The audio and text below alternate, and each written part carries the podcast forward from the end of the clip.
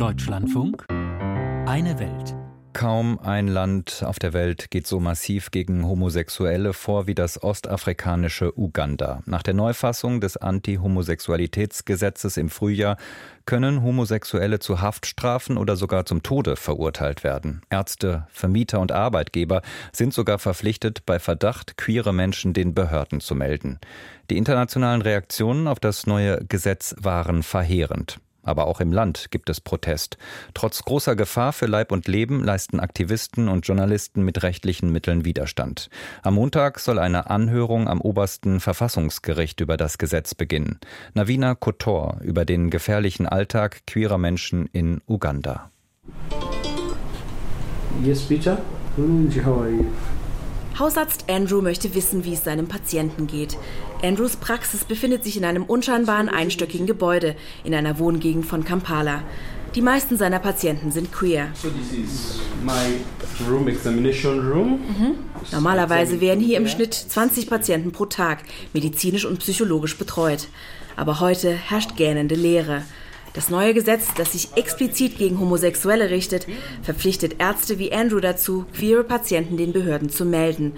Seine Patienten trauen sich deshalb nicht mehr in die Praxis zu kommen, selbst dann nicht, wenn sie HIV-positiv sind und lebenswichtige Medikamente brauchen.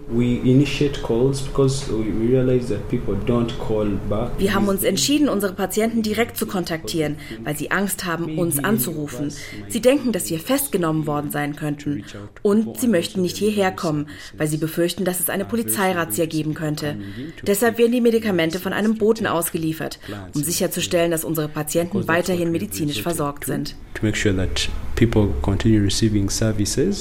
Uganda hat im Mai das sogenannte Anti-Homosexualitätsgesetz verabschiedet. Es hat die bereits bestehende Gesetzgebung weiter verschärft und ist weltweit eines der extremsten seiner Art. Ärzte, Journalisten, Arbeitgeber, Vermieter und sogar Menschenrechtler sind von der Gesetzgebung betroffen.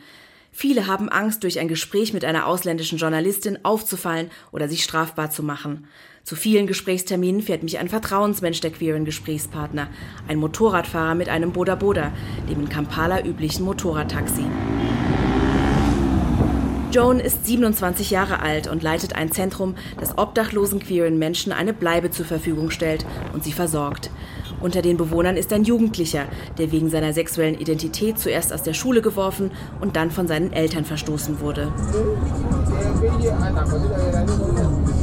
Das Zentrum befindet sich in einer Wohngegend in Kampala. Bunte Punkte erinnern noch entfernt an die Farben des Regenbogens. Der Regenbogen, das Symbol queerer Menschen, vermeidet man, um keine Aufmerksamkeit zu erregen. Das neue Gesetz habe zu einer Hetzjagd geführt, sagt Joan. Es gibt sehr viele Hausräumungen. Queere Menschen werden von Familienmitgliedern geoutet oder den Behörden gemeldet, weil die Familien Angst haben. Es gibt Fälle, in denen Menschen aufgrund ihrer sexuellen Identität festgenommen werden. Oft wache ich nachts schreiend auf, weil ich Angst davor habe, was uns passieren könnte.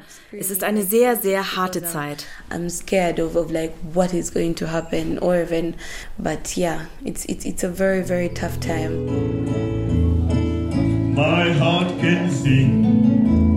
Gottesdienst in einer Kirche am Stadtrand von Kampala. Die Religion prägt sowohl das öffentliche als auch das private Leben in Uganda. Die Kirche ist voll. Die Gläubigen haben sich herausgeputzt. Einmal pro Woche in die Kirche zu gehen, ist hier normal. Der Glaube formt und prägt die Politik und umgekehrt.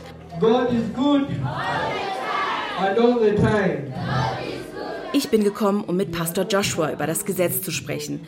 Das Thema ist eigentlich tabu. Einer der bekanntesten Prediger im Land hat ein Gespräch mit mir bereits abgelehnt.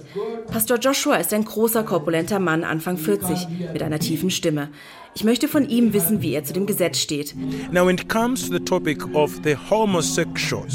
Also wenn es um das Thema Homosexualität geht, das sehe ich wirklich anders. Homosexuelle sind genau wie andere Menschen. Wir müssen sie lieben und für sie beten. Sie sollten nicht das durchmachen, was sie gerade erleben. Ihrem Lebenswandel stimme ich nicht zu. Aber darf das bedeuten, dass wir deswegen die Todesstrafe verhängen? Nein. Do we pass laws that must bring them to death? No. Pastor Joshua ist kein liberaler Geistlicher, der an die Gleichstellung von queeren Menschen glaubt. Aber er denkt, dass die Regierung mit der Einführung der Todesstrafe und langen Haftstrafen weit über das Ziel hinausgeschossen ist. Das Motiv? Populismus, sagt er. This is politics. Das ist Politik und Politik ist ein schmutziges Spiel. Es gibt jemanden, der in einem bestimmten Land an der Macht bleiben will. Er sagt Dinge, die den Massen gefallen. Präsident Yoweri Museveni ist seit 1986 an der Macht. 78 Prozent der Menschen hier sind unter 35. Einen Regierungswechsel haben sie noch nie erlebt. Immer wieder wird der Vorwurf laut, dass der Präsident das Gesetz mitgetragen hat, um sich die Unterstützung des Parlaments für eine weitere Amtszeit zu sichern. Beobachter weisen darauf hin, dass das Gesetz Rückhalt innerhalb der Bevölkerung hat. Jetzt wird sich das oberste Verfassungsgericht mit dem Thema beschäftigen. Eine Koalition von Menschenrechtlern versucht das Gesetz zu kippen. Einer von ihnen ist Andrew Mender, einer der bekanntesten Herausgeber und Journalisten im Land. Den medialen Maulkorb möchte er nicht einfach hinnehmen. I hope that the judges of Uganda ich hoffe wirklich, dass Ugandas Richter das Gesetz stoppen werden. Das Gesetz besagt ja, dass wenn man als Journalist an einer TV-Sendung teilnimmt und argumentiert, dass Homosexuelle keine Bestien sind, man damit für Homosexualität wirbt und ins Gefängnis gehen sollte.